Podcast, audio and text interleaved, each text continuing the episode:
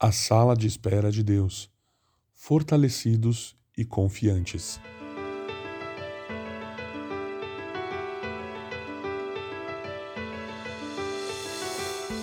Mas o Espírito produz esse fruto: amor, alegria, paz, paciência, amabilidade, bondade, fidelidade, mansidão e domínio próprio. Não há lei contra essas coisas. Aqueles que pertencem a Cristo Jesus crucificaram as paixões e os desejos da sua natureza humana. Uma vez que vivemos pelo Espírito, sigamos a direção do Espírito em todas as áreas de nossa vida. Gálatas capítulo 5, do verso 22 ao verso 25. Nas salas de espera, descobrimos que o descanso não está em uma vida isenta de problemas, mas na confiança em Deus. Nem sempre Ele eliminará nossas dores de imediato, mas certamente nos capacitará e nos dará vigor para lidar com elas. No momento certo, Ele nos abrirá a porta e nos permitirá sair, mas com certeza a alegria maior não será a solução do problema, e sim ter descoberto o Deus que antes não conhecíamos.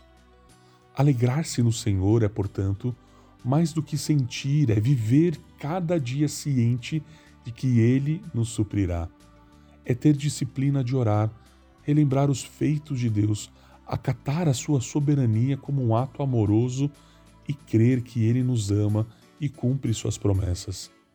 É esse exercício que produz a alegria que Abacuque se refere e que passou a desfrutar como uma das virtudes do fruto do Espírito. Ninguém, por si só, é capaz de gerá-la. Somente o Espírito, por iniciativa própria, nos enche com amor, alegria, paciência, paz, amabilidade, bondade, fidelidade, mansidão e domínio próprio. Você nunca estará sozinho, não importa em que sala de espera se encontre. Na verdade, ela é só uma sala de esperança. O relógio pode estar parado, o ar-condicionado quebrado e o silêncio ser ensurdecedor. Mas é nesse lugar que Deus está e com a voz serena, paternal e cheia de amor, nos sussurra: Nunca o abandonarei. Pode confiar.